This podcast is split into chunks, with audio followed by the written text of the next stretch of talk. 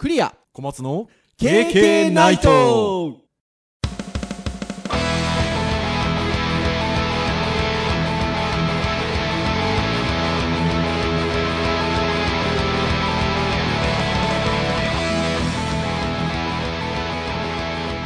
経験ナイト。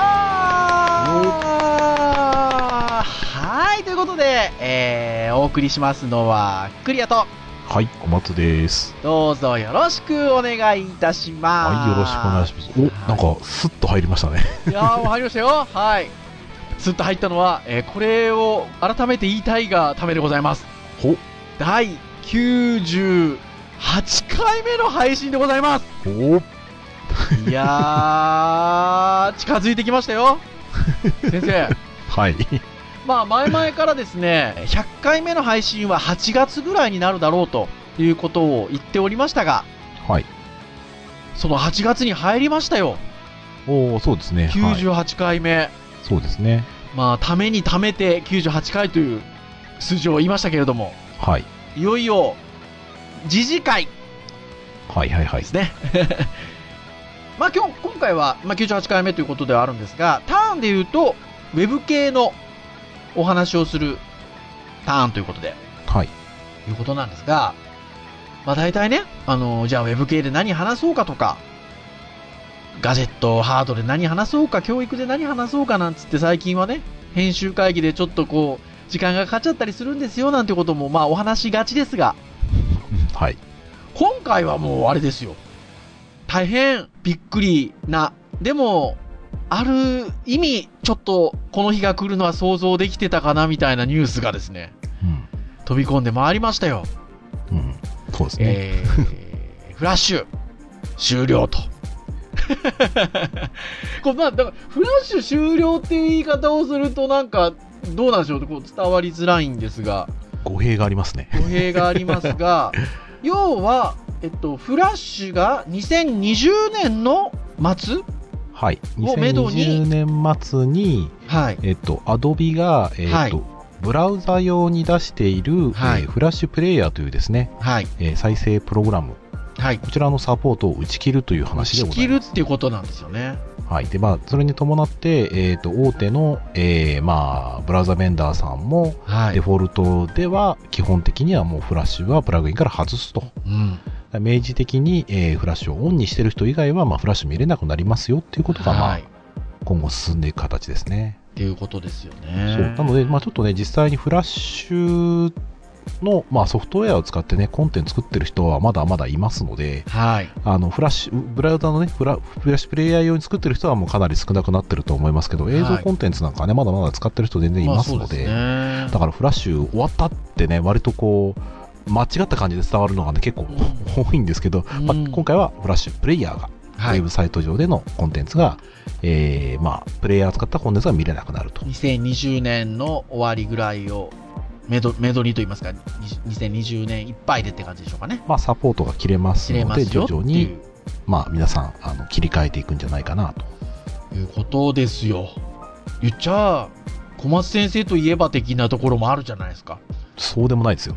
いやいやいやいやいや、何をおっしゃいますやら、フラッシュの本も書いてらっしゃいますし。うんまあまあまあまあ、いいですね。はい。で、まあ、とは言いながら私も、あのフラ、オールフラッシュのサイトとか結構、ね、ブランドメーカーさんのサイトとかも作ってましたし、まあ、授業中にフラッシュ愛を語ってたことも非常に多かったので、うん。ショックはもうさすがにちょっとね、昨今のフラッシュの状況を見ればっていうのはあありましたけど、やっぱちょっと悲しい、というか、さ、寂しいかな、うん感情的には。でうんですかね。そうですね。この日が来たかなっていう感じはちょっとしますね。そうです。コンテンツ的な、まあ、そうですね。面白さみたいなものが、うん。他の技術で代替的に変わっていくと言われながらも、うん。あの、技術的にはね、確かに上がってるんですけど、はい。文化としてね、うん。みんなが作れるとかね、うん。えーみんながその考えて、その動くものを作るなんていううん。ことをフラッシュ使ってた頃はね、できてましたけど、今は、は難しいこと作るのは、そういう技術屋さんじゃないとできない、デザイナーさんがなかなか手を出せない領域に入ってしまったので、うん。まあ、文化としては、技術は育っても多分作れる人がどんどん減ってる状態なので、うん。うんだからまあまあ、誰かさんがね、取って変わるだろうと言ったけど、まあ、技術だけは取って変わって、はい。まあ、作れる人、作る人、そういう文化はまあ取って変わられなかったという、まあ、そういう点では非常に寂しい限りでございますね。そうですね。でやっぱり、単純に、えっと、まあ、表現力が豊かでもあるし、うん。その、まあ、昨今の HTML5、CSS3、まあ、さらに JavaScript みたいなところと絡めた動きの表現に比べれば、えっと、手軽に作れる面があるじゃないですか。ありますね。あの、そういう意味で言うと、心を動かされるというか、うん。感動できる表現のサイトも多かったですよね。そうですね。うん、目にする機会も多かったかなというふうに思いますので、まあ、今回、98回としては、まあ、フラッシュサイトを中心にしつつ、まあ、あの、フラッシュでは仮になくてもね、うん。あの、そういうちょっとこう、これまで感動したサイトうん。で、まあ、なんか少なからず自分たちの活動に影響を与えてきたというか、うん。発想だったりもそうかもしれないですけど、そういったサイトについて懐かしく話すという、そうですね。あの、ウェブの回でいうところのおっさんホイホイ的な、まあそうですね。今の若い世代には通じない話かもしれませんけど。ね、の話を、ちょっとはしていこうかなということで、はい。あの素晴らしい感動を はい、ということで、えーお送りをしてまいりたいと思います。はい。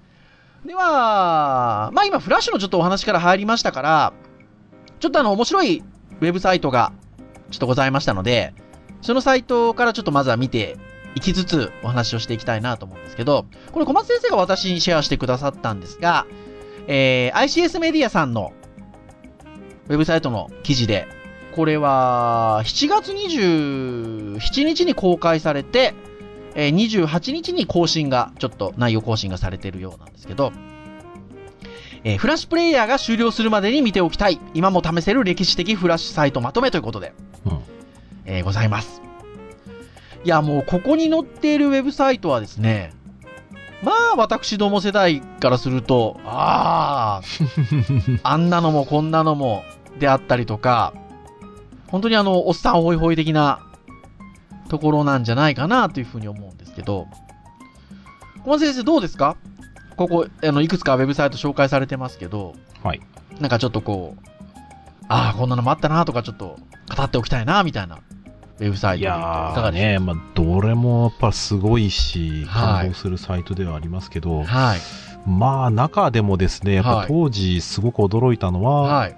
まあ、ザ・エコズーですかね。エコズねまあ、これのですね、あの、うん作者さんの、あの、ロキシックさん、ロキシックさん。はい。ックさんが、えー、まあ、フラッシュ使った 3D 表現のね、使い手としてすごい有名な方で、はい。僕はこれの前の、はいあの、ピクタス、ピクタスかなピはいクタスってはいうコンテンツがあって、はいえー自分で絵を描いたらそれが踊り出してくれる。はい。まあまあそういうコンテンツなんですけど、まあ人が描いたものも見れるし、はい。自分が描いたものもそこで踊ってくれるしみたいなうね。ん。まあすごく驚きましたよね。驚きと感動がありましたよ。本当そうですね。もうこのエエコズに関して言えば、まあまさにこう、絵本をモチーフにした、うん。まあ飛び出す絵本というようなところでしょうかね。そうですね。マウス操作で本当それこそ 3D グリグリ動かしたりみたいな感じの表現が、あの、ちょうどここのサイトでも紹介文として載ってますけど、まあ当時ね、今みたいなその、あの WebGL であったりとかっていう技術があるわけじゃないですからね。まあね、WebGL もしあったとしても、うん結局再生環境がやっぱり全然伴ってなかったので。そうですよね。なので、うんまあこんなに綺麗には出ないですよね。まあ表現としてはね、フラッシュを使ってるんですけど、技術的には。まあ本当 3D こんなに動くのかっていう、うん。いや本当感じでしたよね。まあ、あのー割とその当時はね、あのうん 3D の表現するためのプログラム書いてる人たちがうん。いて、まあ、それをみんな使ってたわけなんですけど、うんまあ、この作者の方は独自で自分で、あの、とことんですね、はいあの見えない部分をレンダリングしないとかですね、はい。あの、こだわって作られたって話を前プレゼンで聞いたことあるのうで、え、まあ、え早いんで、ご本人のプレゼンですか？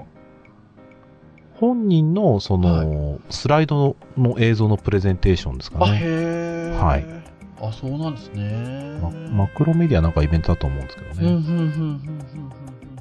あ、ちなみにあの、マクロメディアっていうのは、フラッシュをもともとリリースしてた会社さんですね。はい。あの、ねいね、最近だと多分皆様、あの、フラッシュっていうとアドビだと思ってらっしゃると思うんですけど、もともとはマクロメディアさんが。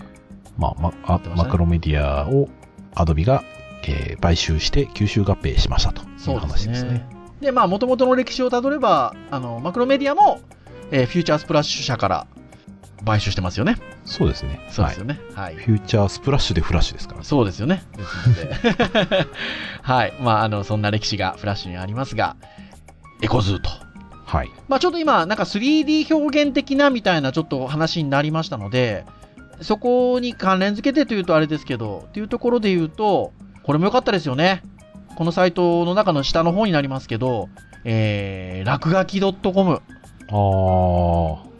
表現としては 2D なんですよね。表現としては 2D という言い方がちょっと正しいかどうかあれなんですけど、はい。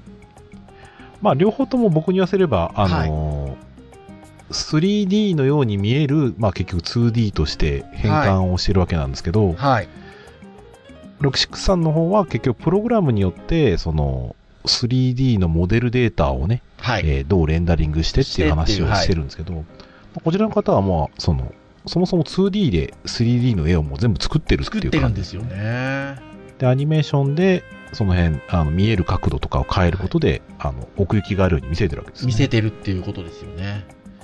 いやー、でもこれも当時感動しましたね。あの、何のサイトかっていうと、実は西田さんという方のポートフォリオサイトなんですよね。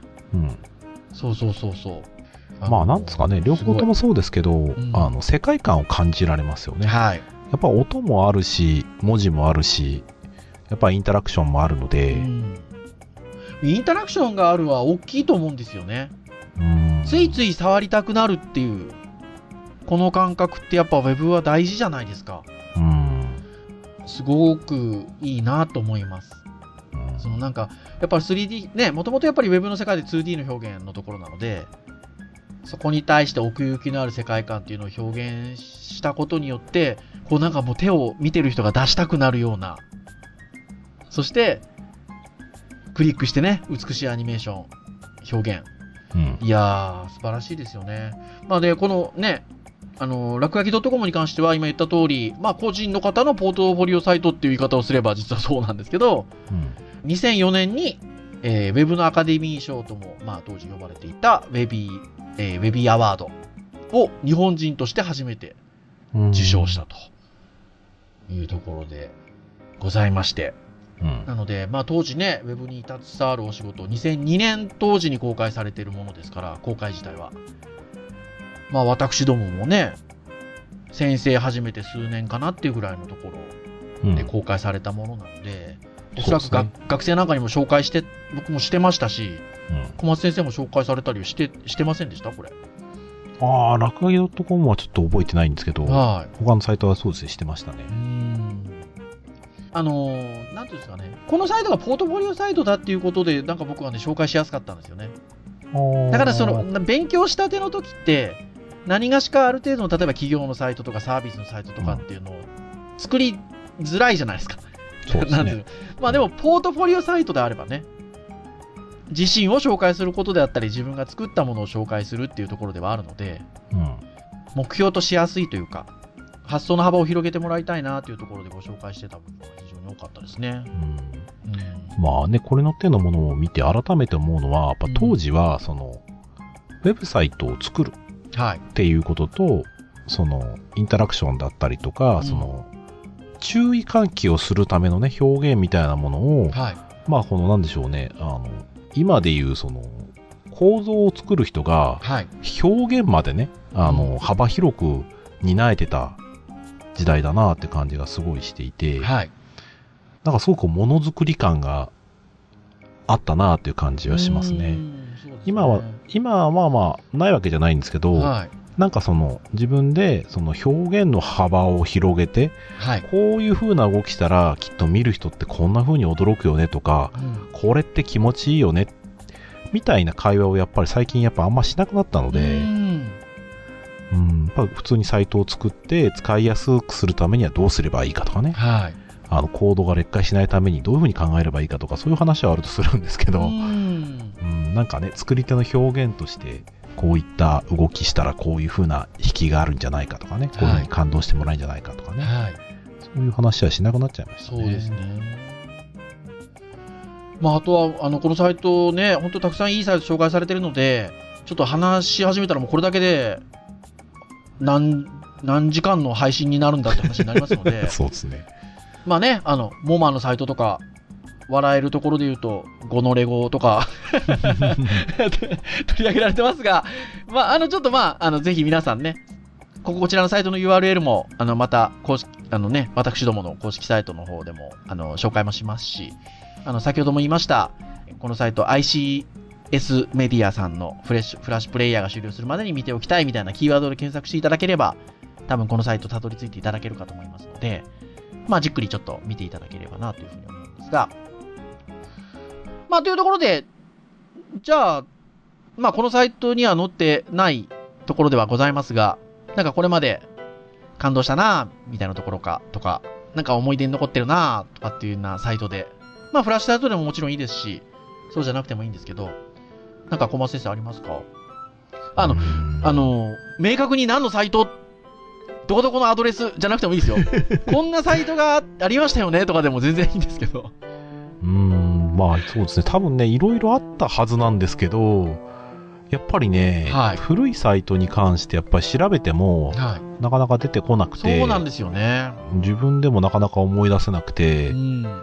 多分たくさんあったんでしょうけど、その中で思い出して、あ、あれってすごくインパクト強かったな、はいあれってすごくこう、面白かったなっていうのは、はい。えっ、と、僕はトヨタの。トヨタもいろいろ出してるんですよね。はい。トヨタもいいサイト結構ありますよね。で、その時には何か、ノアだっけな、なんかある一定の車のプロモーションで、はい。えーブラウザで表示されてるのは机なんですよね。机ってい、いわゆる机ですよね。はい。はいデスクトップ、だパソコンデスクトップじゃなくて、で本当、にいわゆる机の上ですよね。卓上机の上。で。はい。で、机の上に、いわゆるありそうなもの、メモ帳だったり、ペンだったり、本はいだったり、カレンダーだったり、はい。まあ写真だったりと。はい。で、写真とかをクリックしたら、その写真のスライドが流れたりとか、はい。まあそのクリックしたらその映像が流れたりとか、はい。本来だったら、そのね、机の上にあるものをね、触ったところで、そんなデジタルなものは出ないわけですよ。はい。だけど、ブラウザっていう表現で、アナログな世界を表現して、そのなんか没入感があって、うんで、なおかつその、本来の世界ではあり、あ、あの、なんだろう、ありえないというかね、扱えないようなメディアの表現をしていて、はい。すごくね、面白かったんですよ。いや面白かったし、そうん、感動したところはありますよね。うんそういうのって、やっぱり、小松先生なんかもご覧になられると、はい。似たような表現をしてみようとか、はい。まあそれが仕事じゃ、仕事であろうがなかろうが、はい。そういうことってやっぱしてみたりするんですか？動きに関しては真似したりしたこともありますし、はいアイディアとしては、その、ただの写真かと思ったら、実は映像ののね、サムネイルだったみたいなことは、まあ、やったことあると思うんですけど、はいはいはいはいはい。そういうのよくやってましたよね。そうですね。うんあの、表現としてあれって面白いよねって話だったりとか、はまあ自分で遊んでましたよね、い。いうや、そいうのにね。ほんとそうですね。いやなかなか、まあ、フラッシュに関して言うと、基本的には吐き出されたファイルに関してはどういう構造でできているかっていうのは、基本的にはわからない。一応、前提としては。はい。解析するようなものもありましたのでう、ん、ありますね。あれですけど、まあ、基本的には、えっと、わからないっていう前提なので、はい。はい。こんな感じかなーなんて言ってやってたりはすごくしてたなと思って。やってました、やってました。そうそう。だから、なんかそれが発想に広がってたような気がするんですよね。うん。そういうところで、あ、こういう表現ができるんだったらこういうことができるんじゃないかなみたいなことだったりとか。うん。で、それが、えっと、最初の冒頭の方のトークでも言いました通り、フラッシュは割と、あの、手軽ではあったので、うん。アニメーションをつけたりっていう意味だったり、表現をしようと思った時に。だから、あの、そこに立ち入りやすかったかなっていう気はするんですよね。うん。そだからうですね。今時だと多分その動きの表現として面白いサイトってあるのかもしれないんですけど、じゃあそこに近づこうってなった時に、その JavaScript だったりなんたりかんたりみたいなところの、まあもっと高度なプログラムも含めてですけど、うん。立ち入りづらいというか、おいそれと真似できない領域にやっぱ来ちゃってるじゃないですか。多分技術的にね。そうそう、はいなんで、やっぱそこは難しいよねってはちょっと思ったりはしますよね。そう。あの、技術的なところもそうなんですけど、は感覚的な部分も実はあっい。て、はい。実はですね、うんフラッシュを使ってアニメーションを作った人で、はい。ブラウザで何かアニメーションを作ろうとはい。する人は、頭の中でね、タイムラインだったり、イージングのイメージってね、つけられるんですよ。はいはいはいはいはい。どれくらいの時間でどれくらいの間を持って、はい。で、どれくらいの長さでアニメーションしようとかね、頭の中でタイムライン作って、で、その上で、じゃあ時間これくらいディレイを置いてとかできるんですけど、はい最初からやっぱり JavaScript で時間調整しようとすると、うん目安がわかんいやないん、ですよ。そうですね。本当そうでうんすね。そう、だからね、あの、ツイッターとか見てて、そのはいフラッシュが終わるようん。ってね、まあまあ、ちょっと誤解、誤解を招くような、こう、流れ方をしているところで、ある高校生が、はい。なんだ、高校で習ってるもうこのアニメーション授業も無駄じゃんみたいな。はいはいはいはいはい。まあ特にリプライはしませんでしたけど、はいあの、それを見て、ああ、違うんだよな。っていうね。そう、ツールとしてはもうね、なかなか使う機会減るんだけど、うんただ、その人がやってるアニメーションの発想だったり考え方だったりっていうのははい実は他で応用効くんだけどいや、な本当そうですよね。と思ったりしましたね。うんいや、本当そうですね。なんか、フラッシュっていうもの自体が手軽な面もね、まああったので、すごく様々な表現がされているものがたくさん出てきたっていうところで言うと、それらに刺激されていろんなものがまものがまた生まれてくる時代だったのかなっていうふうに思って、なかなかね、介護、解雇主義みたいな感じで、よかったよかったっていうと、ちょっとあれですけど、あの、じゃあなんか昔感動したサイトだったりとか、心に残ったサイトだったりとか、えー、ありますかって問われると、なんかやっぱフラッシュのサイトにはなっちゃうんですよね。うーん、なんかねだ。そう、だから、また、例えば、あの、よもう何度か私、ゆ KK の配信の中で言ってるかもしれないですけど、軍艦島バージョン3.0なんかはね、まあ、あの、好きでしたよ。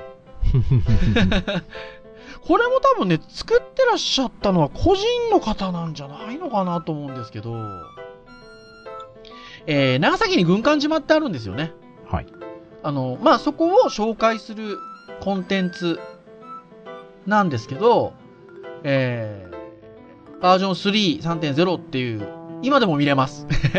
えー、軍艦島、えっと、VER バージョンですね。VER、え3.0って入れて検索していただければ今でも見れるんですけど、ジフアニメバージョンとフラッシュバージョンの軍艦島の情報が見れるコンテンツが用意されていて、えっと、フラッシュバージョンの方はノーマルとヘビーって言って、より表現力のあるヘビーバージョンと、えー、まあライトなノーマルバージョンっていうのがあるんですけど、まあ当時ね、マシンのスペックだったりとか、回線も非力だったんだと思うんですよ。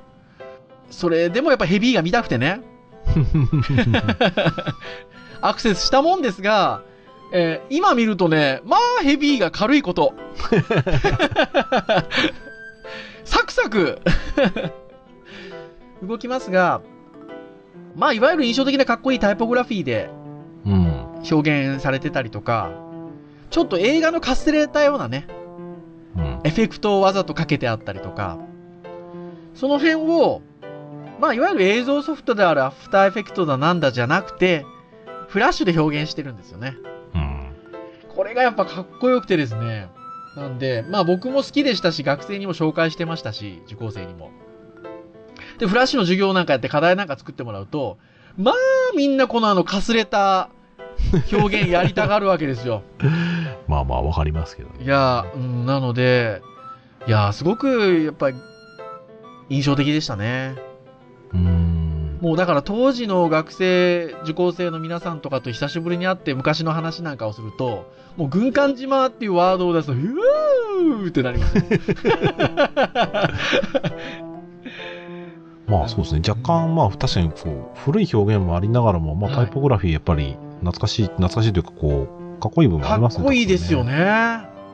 ね。いや、本当にかっこいいなっていうふうに思いいやます、ね。ー、すげえな。フラッシュ3で制作してますってすごいな。いや、本当そうなんですよ。20年前ですよ。20年前ですよ。だから20年前にこの表現ができてて、やっぱね、弟の真空だったりとかね、うん。いや、ちょっとかっこいい。やっぱかっこいいですね。まあね、今映像ではできますけどね、やっぱインタラクティブなものでこれを作ろうとやっぱみんななかなか思わないですからね。んいやー、ですよ。で、ですよ。まあ、お二人でそんな話をしておると、まあ大体もう、あのサイトもこのサイトも、どのサイトもっていう話題が出てきて、あれ？誰が作ってたっけ？って話になると、もうこの人ということで、この人のサイトを語らずにはおられないという、えー中村優吾さん。のサイトたちはすごいですね。すごいですね。やっぱすごいですね。もうほら、私ね、今、ポッドキャストの配信だから、しかももうね、46にもなる大人なんで、中村優吾さんとかって言ってますけど、もう、中村優吾、中村優吾ですよ。中村優吾のウェブサイトさ、みたいなことですよ。うん。いやすごかったですね。まあ、すごかったというのか、現在進行形なのか、っていうところではありますけど、まあ今ね、多分ね、若い人だったり、中村優吾って聞いてピンとこない人は、あのうん NHK の E テレでデザイン A をね、あうんの映像監修やってる人だって言えば、あの、あ、ああいうの作ってる人なんだっていうのはイメージつくと思うんですよね。ね。中村優吾さんですよ。うん。小松先生、中村優吾さんが手掛けたサイトだと、どうですか？いやーもうね、思い入れの多いもんたくさんありますよ。なんかね、僕が言いたいやつを先に言われそうな気がするんですけど。それは避けときます。あありがとうございます。えーっとね、最初に見たときにやっぱり印象的だったのは、あのはい ITL のサイトですかね。あの、はい。建築会社さんのサイト、ポートフォリオのサイトなんですかね。あの写真とテキストが非常にこうタイポグラフィーとではい。アニメーションガツガツするのと、はい。まあ、プログラムでソートされたりとか、はい。まあ、それもなんか、やっぱデスクトップ好きなんですよね。デスクトップにこう乱雑に並べられたようなものがこう、ドラッグドロップでこう、うん動かしたりとかね。うんでしかも動かしたらそれ感性がついてたりとか、はい。なんか非常にこう、パソコンの上にもかかわらず、アナログ感があってね、すごく、はいアナログ感、デジタル感がすごく良かったんですよね。あの頃って、えっと、今言ってらっしゃるサイトとかって2000、何年ぐらいなんですかね ?2003 3年ぐらい。年とかですか？はい。うーん。うん。びっくりします。まあまあ、もともとね、建築やられて、ね、物理もやられてっていうところで、はい。で、こっちデジタルコンテンツとしてそれを表現するっていう方にね、来られて。うん。まあ、小松先生、あの、ね、あの、あのー、ゆうごさん自体が、そのデスクトップっていうか、好きなのかなっていうようなことでおっしゃってましたけど、あの、コミュニケーションエボルブドも好きだっておっしゃってましたよね。はいはいはいはい。あの、2005年のですね、はいあの、アマナのアマナのね、写真とかね、そういうイメージ作ってる、ああの、アマナイメージさんの、のブランディングサイトそうですねです。よね。これもデスクトップっぽい表現ですよね。そうですね、デスクトップっぽいのもあるし、中村亮吾さんがその、時計の1秒のリズムがすごい好きだって前におっしゃっていられて、なので、1秒ごとにこう、絵がうんカチッ、カチッ、とカチッって変わると思ったら、まあ一枚一枚写真のアニメーションがパパパパパッはい。と何かものを作ったと思ったら、はい。それが文字になっていたり、モーションタイポグラフィーみたいな感じですかね。モーションタイポグラフィー、まあ、そしてま写真を組み合わせて文字を作るっていうのをっていう感じですね。アナログでこうストップモーションじゃないですけど、はい。でまたそれが場面が変わって映像になったりとか、はい。タイポグラフィーの文字がこうバラバラな文字になったりとか、はい。まあ、一つ一つそれがまたテーマがちゃんとあったりとかね、それは見ててずっと見てて飽きないっていういやそうですね。まあ僕もいくつか挙げるとするならば、まあ挙げたのいっぱいあるんですけど、あのーまあ今2005年っていうところの年代と、あのー何がしかそういうもの、なんて言うんでしょうね。別の要素を組み合わせる的なことがお上手じゃないですか。うんなんていうですねそれで言うと、同じ2005年だと、やっぱね、小松先生もわっつってましたけど、甘酢タイプ？うんこれも良かったですよね。よかったですねこれあね、のー、アマズってアマゾンですよ、要は。うんだから、アマゾンの API を使って、ちょっと表現をしてるウェブサイトで、検索ができるんですよね。はい。書籍のね。はい。まあ、例えば、変な話、フラッシュに関しての書籍、検索したいなと思えば、フラッシュってワードを入れて、検索をすると、そのフラッシュに関連する Amazon の書籍が出るんですけど、その出てきた書籍のサムネイルをかが、フラッシュっていうその検索したワードを形作るんですよね。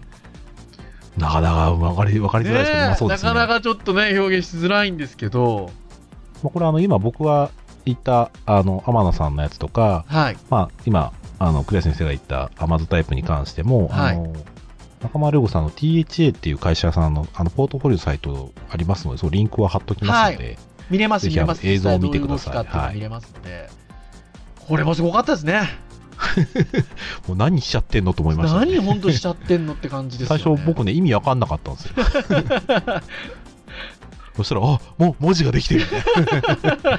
一個一個しかもね、あの画像を選択するとね、ちゃんとね、情報出てく出てくるんるんでよ。ですすよね。本当そうなんですよ。いや、だから、ね、Amazon API 使ってるというところで、その、検索をするっていう機能的な面を備えながら、それを表現するものとしては、ちゃんとこう、まあ、どちらかというと、ウェブアートに近い表現まで高めてるというか、うん、インスタレーションに近いかもしれない。ねえ、だからそこのバランスが絶妙ですね、やっぱ、うん中村優吾さんね。まあそういう意味でもね、音も扱えるし、アニメーションも扱えるし、プログラムも扱えるっていう意味では、まあ、非常に中村亮さんとフラッシュっていうのは、親和性が高かったんだなと思いますよ。それだけの表現力がいろんな場面上、あの、なんですかあの、あるっていうのは、稀有な存在ですよね、やっぱね。うんどこかにこう、取り立ててっていうのはあるとは思うんですけど、そこのバランスが非常によろしくていらっしゃるっていうのは、本当に稀有な存在だなっていう。うんで、私もう一個だけ挙げときたいんですけど、は、2003年にリリースがされた、えー NEC の、えーエコトノハっていうはい。ウェブサイトがありまして、もうこれが大好きでした。もうね、言わないようにしてましたよ。そうでしょ？これ気遣っていただいたでしょ？多分ね、私ね、ご飯3杯ぐらい食べれますよ、これ。まあ、いわゆる、えっと、NEC さんがやっている環境貢献サイトというんでしょうかね。うんまあ、などど何が環境、えっと、貢献サイトなのかっていうと、まあ、ユーザーさんが、えっと、まあ、環境に関するっていう言い方をすればいいのかな？メッセージを投稿できるんですよね。うん。ウェブサイト上でね。で、投稿すると、えっと、その投稿メッセージが一つ一つの葉っぱになって、えーフラッシュのアニメーションを使って木が、木がどんどん育っていくというか、葉っぱがつけられていって、木が成長していくんですよね。うん。ウェブサイト上で。で、その投稿の分だけ実際にオーストラリアのカンガルー島に植林をしていくというような取り組みをうん。されてたんですけど、これはだからすごくいいなと思って。投稿をするっていうね、インタラクティブ性もありますし、うん。それが葉っぱとなって、えー形作られていくっていうウェブのアートとしての表現もありますし、で、そこで、えーなされたことが実際のリアルな世界の植林につながってくるっていう、えー現実世界とのリンクもありますし、うん。すごくいいですね。これもよーく学生に紹介してました、私。素晴らしい、すごいですね。あの、小松先生お会いになったことがあったりとか、直接例えばなんか講演聞かれたことがあったりとかはするんですか？ああ、どうだろう。まあでも生で見たことは多分あると思いますよ。あ、喋ったことないですけど。か？そうですか。やっぱね、私はもともともとって今も、今もそうですけど、福岡いますので、なかなかね、ちょっと中村優子さん、うん実際にあのお見かけお見かけする機会っていうのは今までないんですけど、うん。なんかね、この業界狭い狭いとは言うじゃないですか。なので、知り合いの知り合いは知り合いですよ。そうでしょ？だからやっぱそれぐらいのとこまでは行きますよね。はい。なのでね、じゃあなんかでも、あお話ししたいなとか会ってみたいなとは思う反面、会っても話せないですね。サインくださいぐらい。ぐらいしかもう言えないですけど。まあ、ところでなところではございますので、まあ、本当に今紹介したものは一部で、中村優子さん手掛けたものっていうのは本当に様々ありますので、まあ、ぜひね、あの、会社のサイトね、アーカイブがありますのでご覧いただきたいですね。はい、そうですね。はい。そして、なんか、ゆるーく話してる割にはだいぶもう長いこと話してますけど、そうですね。最後にこのサイトだけは喋っときたいということで、はい。二人であの編集会議してる時に、あーっつって、ああ、もだえましたね。もだえましたね。このサイトを紹介して終わっときたいんですけど、はい。これもフラッシュ、結局、全部フラッシュでした？今日。ほとんどそうですね。そうですね結局ね。なんですが、えー、i4u というサイトがありまして、1999年でしたっけ？うん確かそうですね。それぐらいでしたっけ、はいえフラッシュサイトで、これ海外のいわゆる制作会社のウェブサイトだったかと思うんですけど、うん。まあ、オールフラッシュそうですね。のサイトで、かっこいいんですよね。もうね、当時にしてみたらね、は全面まずフラッシュい。で、はい。でしかも全面バリバリ動いて、はい。音が出てアニメーションかっこよくてタイポグラフィーができててみたいなね。で、ちゃんと情報が見れて、そうそうそうそうそう。もう、衝撃でしたね。